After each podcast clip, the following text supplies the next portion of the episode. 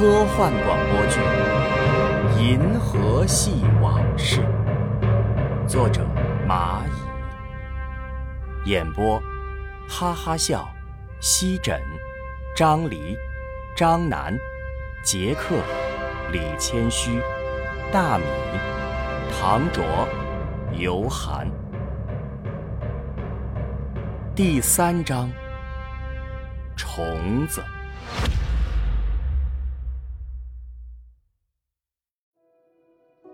地球还是那个地球，跟几百万年前没什么区别。再过几百万年，也跟现在没什么区别。只有地球上的生物换了又换。它的目标是什么？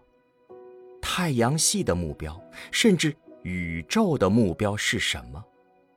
谁也不知道。居住在这颗星球上的人类，也只能听天由命。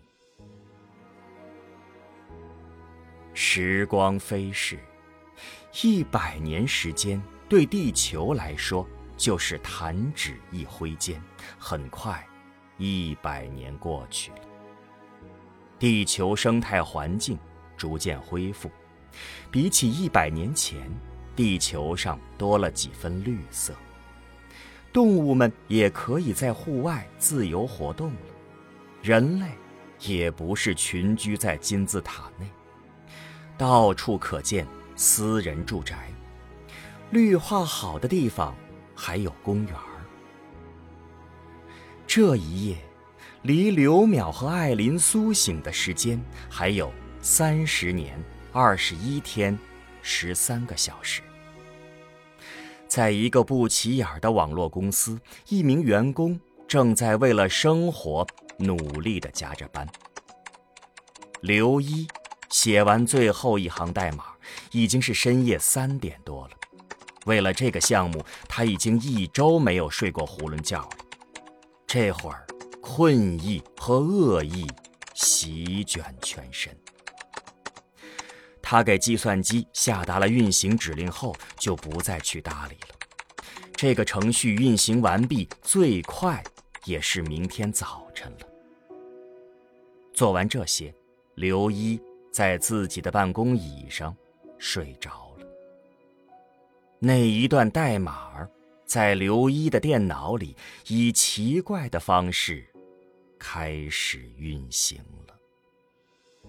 等刘一醒来，已经是第二天早晨了。刘一让两个女同事聊天声给吵醒了。哎呀，我昨天三颗白菜，一斤猪肉，花了我二十块钱。哎，我跟你说，东口超市便宜，晚上去还有好多熟食呢。真的。两个同事聊得开心，压根儿就没有看到还有一个人在睡觉。刘一猛地从座位里坐起身，揉着眼睛：“大清早的有病啊！”两个同事一看是刘一，吐一下舌头，都不说话了。刘一起身，揉着眼睛去了卫生间。两同事看刘一去了卫生间，又悄悄地讨论起来：“哎，刘总有一周没回去了吧？”“有了，澡也不洗，整天臭烘烘的。”公司给多少钱啊？这么卖命！刘一顶着湿漉漉的头发从卫生间里出来，两个女同事看刘一从卫生间里出来了，就转移了话题。刘一查看了一下代码运行的情况，运行的非常顺利，好像比昨天晚上简洁了许多。这个念头只是在脑海中一闪而过。没有过多的去想，也可能是昨天晚上熬得太晚了，脑袋不够清醒。原本自己写的代码就是这么漂亮。于是刘一拿起外套，出了公司。满是尘土的街上，挤满了上班的人群，拥挤的人们把几个早餐摊围得水泄不通。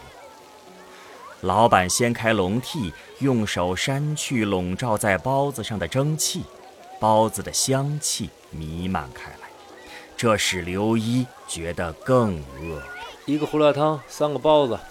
刘一说着话，把脸伸向摊位的摄像头，成功支付五元后，找了一个没人的桌子坐下。远处，喷雾降尘车放着熟悉的音乐，慢慢驶来。喷雾降尘车过后，空气是清新了很多。这种状态能维持一分钟就不错了。车轮碾过后，尘土会再一次弥漫整个街道。这时，刘一的同事罗宾从远处的尘土中走来，他去点了一份自己的早餐后，来到刘一的这一桌坐下。辛苦了啊，昨晚上又熬了一个通宵吧？呃哦，完事儿了。你说没事了，那肯定没问题。哎。十点左右，客户过来啊！刘一好像是想到了什么，突然站起来，径直的回公司了，还打翻了桌子上的早餐。这一举动把罗宾也吓了一跳。刘一快步回到自己的工位，查看代码，代码以很奇怪的方式在运行。奇怪，奇怪。刘一把电脑。抱到会议室的桌子上，眼睛盯着屏幕。就在刘一眨眼的一瞬间，屏幕上的代码变了。刘一又试着眨了一下眼睛，屏幕上的代码又变了。刘一的第一反应就是有人黑进了他的电脑。他迅速地把所有 IP 进行了筛查，没有发现什么异常。刘一又关闭了所有与外界可以通讯的端口，然后用眼睛死死地盯着屏幕，生怕屏幕跑了一样。这时，诡异的事情发生了，就在刘一眨眼的一瞬间，代码又变了。是的，就是因为刘一眨巴了一下眼睛。就在那一瞬间，代码以新的方式出现在屏幕上。刘一不敢相信自己的眼睛，决定再试一试，于是又眨了一下眼睛。诡异的事情再一次发生，代码又变了，就好像在进化。刘一瞬间感觉到后背发凉，他转身看看空荡荡的会议室，开始怀疑会议室里面的桌子、椅子、板凳都活过来了一样，生怕自己一眨眼，他们要干点什么事一样。尤其是身后的那一座关公的雕像。是不是一转身，他就在身后拿着刀，准备把脑袋给剁下来？刘一扭头，从会议室的玻璃窗看去，外面是有说有笑的同事们，他这才慢慢的平静下来。作为一个理工生，理性压倒了感性，他相信这个世界。没有鬼。刘一再一次检查那一串代码，虽然代码自己变了又变，但是核心的功能一点儿都没有改变，就好像人类下意识的去眨巴一下眼睛而已，让眼球更加的湿润，不至于眼睛那么干涩。又好像是一个人从坐着的姿态到站的姿态，人还是人，什么也没有改变，只是姿态变了。难道我的代码有了量子不确定的效应了，成了量子云代码？这时，会议室的门咣当的一声打开了，罗宾带着客户走了进来。小刘，你没事吧？呃，没事没事我就不用介绍了吧。这位呢是刘一，咱们公司的总工程师。我是罗宾，一直研究脑科学，这一次为这个项目指引方向。这两位，王总、李总。好了，大家都见过，咱们就开始吧。刘一支支吾吾的站起身，用手下意识的摸着后脑勺，那个，你不说都完事儿了吗？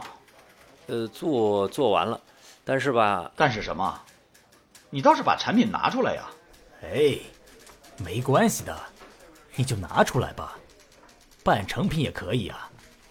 不合适了，我们再改。上次你给我们看的那个样品就很满意啊，估计改也不多。对呀，又没责怪你。这个我不知道怎么解释的，麻烦几位白跑一趟，真是不好意思啊，又出了一点小问题，今天确实看不了，呃，我会尽快修好的。客户大老远的跑过来，看完不行再改呗。我说不行就是不行。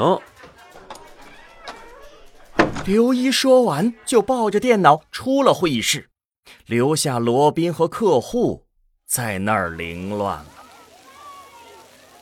刘一回到家中。窗户大开着，屋子里全是尘土。刘一放下电脑，锁好房门，迈步去关上窗户。窗外几辆渣土车驶过，尘土飞扬，行人纷纷用衣领捂住口鼻。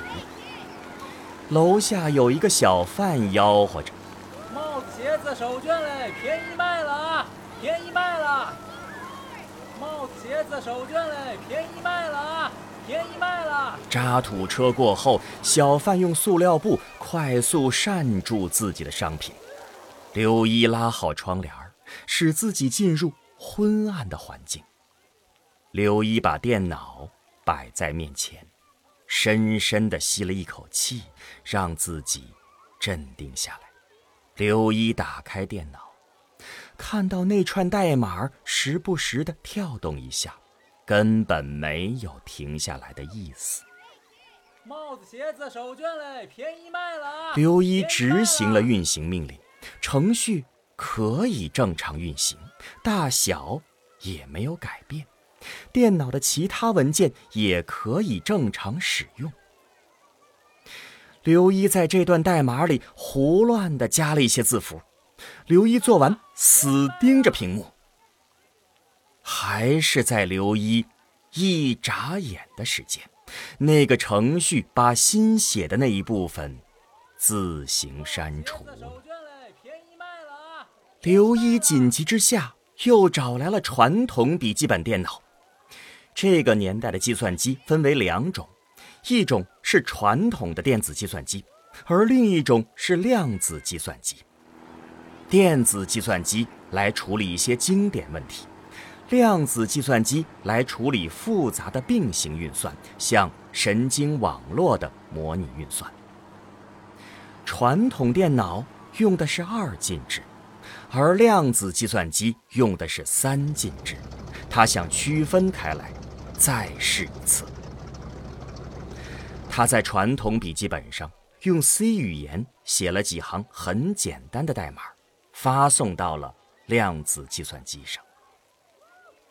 几分钟后，那段程序变得非常庞大，几乎塞满了整个硬盘，CPU 使用率达到了可怕的百分之六十。这样的状态持续了五分钟左右，程序慢慢的恢复到了原来的状态。那几行代码。还是让这个程序给删除了。整个过程就好像是人类免疫系统的排异反应。想到这儿，刘一打算再试一次，于是又把那几行代码拷贝了一次。这一次，整个过程只持续了十几秒，那几行代码就被删除了。第三次。那几行代码拷贝进去的一瞬间，就被删除了。刘一想，那我要是删除一部分它的代码，会怎么样呢？于是，刘一接通了这台电脑的外部通讯，并在云端做了备份，把本地这个程序的一部分代码删除。怪，奇迹再一次发生。几分钟过后，那个程序完好如初，又呈现在刘一的电脑里。窗外的那个声音又传来了：“帽子、鞋子、手绢嘞，便宜卖了啊！便宜卖了！哎，卖帽子！哎，咋了？要帽子？你家能不能小点声啊？影响到我休息了。你休息关我啥事儿？滚他妈蛋！”刘一说着，抄起一个瓶子就扔了下去。刘一也只是想吓唬一下小贩，瓶子砸在小贩面前不远处。小贩也没想到刘一会来真的，这才怂了，收起自己的摊位，走了。刘一让小贩搞得一点工作的欲望都没有了，爬上床，睡着了。电脑里的那一段人畜无害的代码，还是以奇怪的方式运行着，但让刘一上传到云端的那个副本。正在悄悄地搞着一些小动作，地球人无法理解的小就在刘一睡得迷迷糊糊之际，他听到了一阵敲门声。刘一穿着一条裤衩打开门，刘一看到是罗宾，就又爬回了床。你随便坐啊，冰箱里有啤酒。屋子里乱的没地方下脚，酒瓶子、烟头散落一地，这让罗宾很不舒服。罗宾捡起地上一个空的啤酒瓶子，扔到刘一身上。要不你起来吧，我们外边聊聊去。啊？几几点了？都十二点了，我请你吃宵夜。饭桌上，罗宾把刘一写的论文。未来计算机的神经网络，递给刘一。咱们虽然是同事，但我对你的了解还是太少了。你今天走后，我仔细研究了一下你的论文，你是正确的。计算机只因为没有活过来，就好像是珍珠有了绳子，才能串成项链。嗯嗯，我都说过，别人不信呢。刘一张大嘴，打了个哈欠。又用脏手揉了一下自己的眼睛。你告诉我，网络是不是现在有意识了？你是不是写出了在你论文里提到的那一串可以穿项链的代码？代码。刘一听完罗宾的这一句，从椅子上跳了起来。由于动作太大，又碰倒了椅子，全餐厅的人都看向这边。刘一也不去管。哎。你干嘛去啊？饭还没吃呢。也就是这一年，地球上发生了一件小事，只是对地球而言，但是对这个星球上的生物来说非同寻常。莫名的病毒席卷了全球。这一次的病毒跟以往的有所不同。以前的病毒是要命，这次的病毒是帮助生物繁衍，是包括植物在内的所有生物。病毒刚开始时，人们先是出现了咳嗽、发烧，但是没等几天，这些症状自动消失。感染病毒的人类对生育特别渴望。只要怀孕就是双胞胎、三胞胎，甚至更多。短短的几年时间，人口从二十亿猛增到八十亿，所有生物都翻了好几倍。但到了五年后，停止了增长，人口维持在八十亿这个数字上。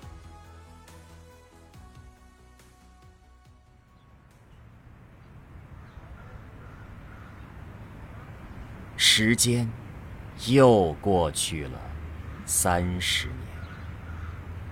这一日下午，阳光明媚，艾琳带着四岁的双胞胎儿子在公园里散步。他看到一块漂亮的草坪，坐下来歇歇脚，享受一下久违的阳光。小孩子们天生好动，不愿意坐着，也不知道孩子从何处找到一截树枝，蹲在地上捅蚂蚁窝。另一个小孩则蹲在地上仔细地观察。这时，远处两位中年男子朝艾琳走来。艾琳自从上一次的事情过后，只要有人找她，她都会感到恐慌。她快步上前，抱起孩子，欲要离去。后面两人见状，快步上前，叫住了艾琳。您好，艾琳女士。你们找我有什么事吗？哦，您好。呃，您能不能先停一下？我是罗宾，这位呢是刘一。我们去过您家了，您邻居说您在外面，于是我就过来了。艾琳先是上下打量了一下罗宾，看上去还比较正常。艾琳又把目光转移到刘一身上，刘一还是保持着他一贯的形象，蓬头垢面，胡子应该有半个月没刮了，上身夹克衫，下面一条大花短裤，时不时的用脏手去揉一下眼睛。艾琳把目光从刘一的身上转开。你们找我有什么事吗？是这样的，我们要了解一下土星的事儿。还有什么好说的？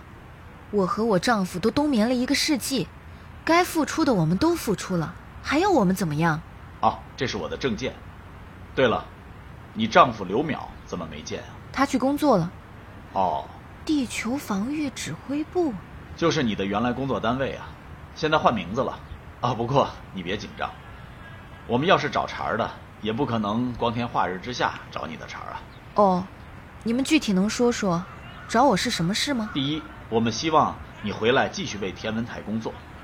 第二呢，我们想知道土星的事儿，看是不是和地球一样。地球又活了？哦，不是，这一次呢，可能更复杂。你不觉得？这几年地球上的事情有些奇怪吗？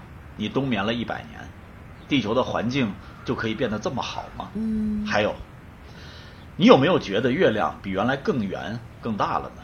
嗯。纸是包不住火的，我们想知道土星大概的事儿。你能给我详细的讲一讲吗？去，你们去玩一会儿吧。我和叔叔说点事儿。啊。媒体上都说了，还有什么可说的？几年前。我见过你们签的那份合同，但现在都什么年代了？那一份合同啊，在法律上已经不认可了。你们也为这个事情付出了代价，你就放心的说吧。我只想知道真相，也想，也想给人类一个真相。说出来，你们可能不信。我信。你说。土星进化成了一个单独的生命体，他带着土卫六太星。去探索宇宙。艾琳花了一个下午的时间，把他知道的一切都告诉了罗宾。哦，这样啊，刘总，这个跟地球现在的状况还不一样。刘总，哦，对，不一样。地球也进化成生命体了？这样说也可以，但还不一样。这个。我怎么给你解释呢？你看，你看那个蚁群。蚁群怎么了？你有没有想过，单个的蚂蚁知道自己在做什么吗？现在我们世界就这样，每一个人、每一个生物、每一个计算设备都是一个蚂蚁，都在为一个看不见的大脑服务。就好像单个的蚂蚁不知道这个群体要做什么，他们只知道干活。我们也一样。不知道由我们的整体组成的这个大脑要做什么？整体的选择。三十年前，刘一，哦对，就是那位刘总工程师，他写了一串代码，激活了整个网络。这个代码先是改变了地球上所有计算机的架构，让全世界的计算机有了统一的目标，然后又改变了地球上所有的生物基因。于是，所有的生物就开始疯狂的繁殖。地球短短的几十年，就有了你看到的模样。现在，每一个人、每一个动物、每一个植物、每一块砖头，甚至每一个细胞，都是这个大脑的计算储存设备了。他要把地球带到哪儿去，谁也不知道。我们只知道，我们都在为这个大脑工作着。还有就是月球，这就是我们来找你的原因。你要愿意归队，我们会告诉你更多的，但现在得保密，不能告诉你。还是原来那个台长吗？是他，但为了人类，我希望你不计前嫌，大局为重吧。不过你放心，我直接领导你的工作。话说到这里，有一个小孩不知道让什么东西弄疼了，哭了。艾琳急忙上前抱起两个小孩。哎，不好意思，罗教授，小孩不行，我得回家了。艾琳说完，就抱着两个小孩走了，留下罗宾和刘一在风中凌乱。他们回去后，就把这事儿反映给了上级领导。几天后，在一个秘密基地，台长会见了更高的领导。这是一栋独立的建筑物，建筑物内空空如也，中间只有一张椅子，在椅子上坐着一位白头发老人，在老人的脚下是天文台台长。逆光中可以看到白头发老人吐出的雪茄烟雾，在空中弥漫。最明显的还是老人的中指上带着一个无穷大符号的剑。我觉得刘淼更有用。非也，艾琳是个女人，她丈夫死了，家里又没有顶梁柱，再来个雪中送炭，谁能拒绝呢？艾琳会不会也知道一千年前太阳风暴的秘密？这样一来。他更加怀恨在心，更不愿意跟我们配合。你就不能动动脑子？这么大的秘密，刘淼给自己最爱的人说了，不就等于把最爱的人也拉到火海吗？对呀，是这样。我怎么没有想到啊？能帮我们的只有土星了，能联系到土星的人也只有他了。不择手段，人类。会感谢我们的。好的。